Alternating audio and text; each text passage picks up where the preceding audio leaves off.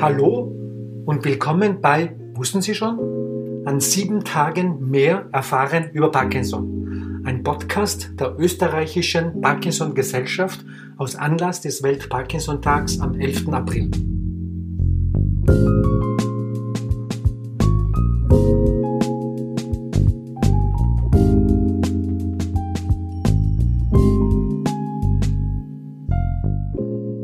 Mein Name ist Klaus Seppi.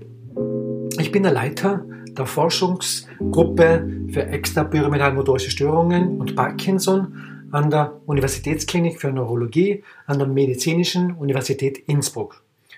Ich möchte Ihnen heute darüber berichten, ob man sich vor der Parkinson-Krankheit schützen kann. Das ist jetzt der letzte Bericht in dieser Podcast-Serie und er wird spannend werden. Ja, also, kann man sich vor Parkinson schützen? Das ist eine gute Frage, die nicht ganz so leicht beantwortet werden kann. Eine spezielle Therapie, die den Krankheitsverlauf bremst oder aufhält oder uns vor Parkinson schützt, gibt es derzeit noch nicht. Dennoch gibt es Hinweise aus Studien, dass gewisse Lebensstilmaßnahmen mit einem erhöhten oder einem verminderten Parkinson-Risiko einhergehen können. Womöglich können derartige Lebensstilmaßnahmen, die mit einem verminderten Parkinson-Risiko einhergehen, auch Parkinson vorbeugen. Es ist allgemein bekannt, dass körperliche Aktivität die Gesundheit fördert, das Risiko für Schlaganfall und Demenz senkt. In den letzten Jahren haben sich nun auch Hinweise ergeben, dass körperliche Aktivität auch Parkinson vorzubeugen scheint.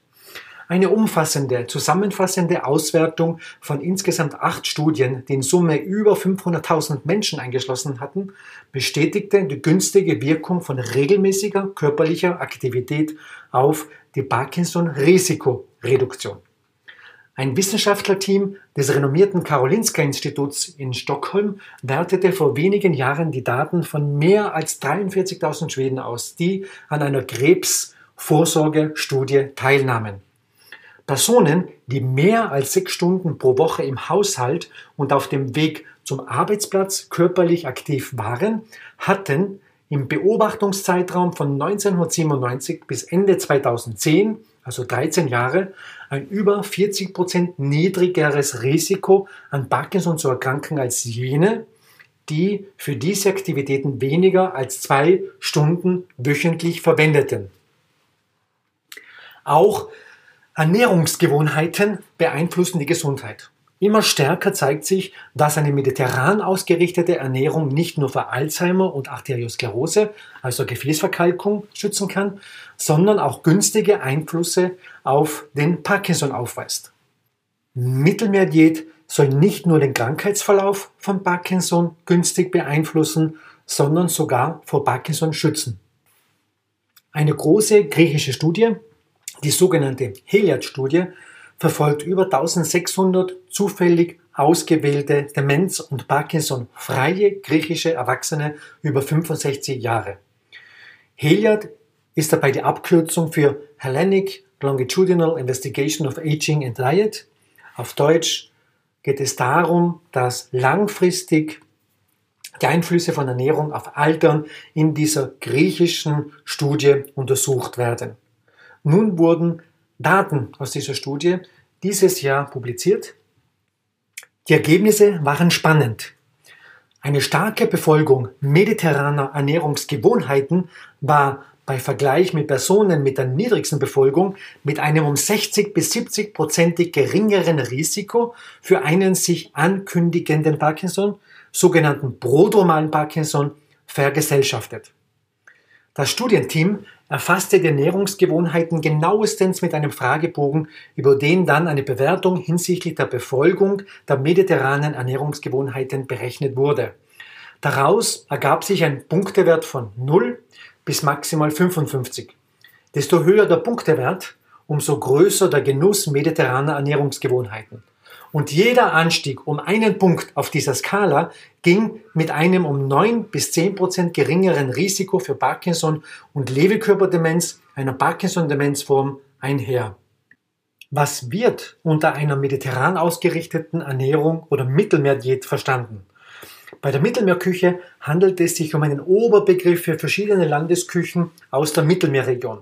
Auch wenn sich diese Küchen teilweise doch unterscheiden, haben sie einige Gemeinsamkeiten, wie die Verwendung von Oliven und Olivenöl, von frischem Gemüse wie Tomaten, Auberginen, Paprika, Zucchini, von Lauchgewächsen wie Knoblauch, Zwiebel, Lauch, von mediterranen Kräutern und Gewürzen wie Thymian, Rosmarin, Fenchel, Oregano, Basilikum, von Hülsenfrüchten wie Bohnen, Erbsen, Erdnüsse, Kichererbsen, Linsen, von Nüssen, von Vollkornprodukten und von Fisch und dem seltenen Genuss von hochwertigem Fleisch von freilaufenden Tieren.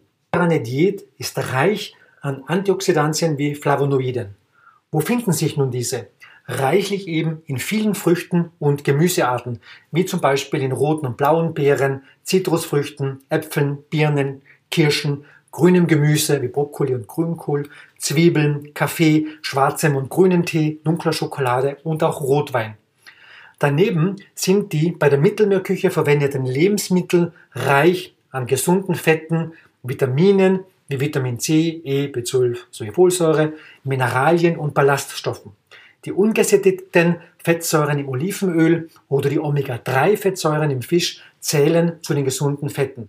Und in Auberginen, Zucchinis und Avocados finden sich hohe Mengen an Stigmasterol, ein pflanzliches Sterol, welches für die Gesundheit des Gehirns gut zu sein scheint.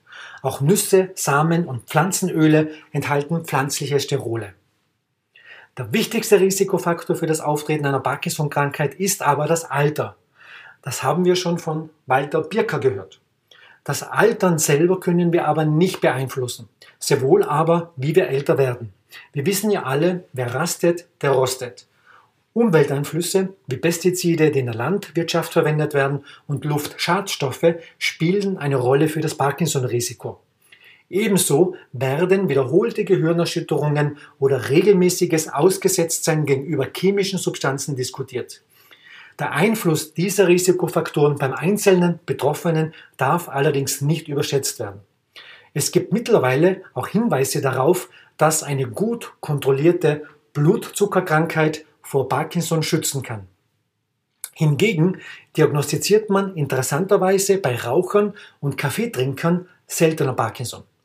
Allerdings würde ich niemanden zum Rauchen raten, vor allem wegen der vielen negativen Effekte von Rauchen. Tatsächlich scheint Nikotin vor Parkinson zu schützen. Es bezieht sich nicht nur auf das Rauchen selbst, sondern auch auf das Passivrauchen oder das Tabakkauen. Interessanterweise findet sich Nikotin in geringen Konzentrationen auch in Nachtschattengewächsen wie Kartoffeln, Tomaten oder Pfeffer. Die Wirkung von Nikotin auf das Parkinson-Risiko ist allerdings weitgehend unklar. Als Kaffee vertragen wird, spricht allerdings nichts gegen das Trinken von Kaffee. Kaffee enthält mehrere Antioxidantien, die zu den Polyphenolen gehörenden Flavonoide, Chlorogensäuren und Resveratrol sowie Melanoidine. Kommen wir nun zum Schluss dieses Podcasts. Kann man sich vor Parkinson schützen? Wie eingangs in diesem Podcast erwähnt, eine spezielle Therapie, die den Krankheitsverlauf von Parkinson bremst oder aufhält, gibt es derzeit noch nicht, obwohl intensiv daran gearbeitet wird. Dennoch kann jeder selbst dazu beitragen, sein eigenes Parkinson-Risiko zu beeinflussen. Bewegung ist gesund, kann vor einer Reihe von Krankheiten schützen und macht Spaß. Das können wir uns von den Kindern abschauen. Für den eigenen Parkinson-Schutz reichen vier bis sechs Stunden Bewegung oder Sport pro Woche.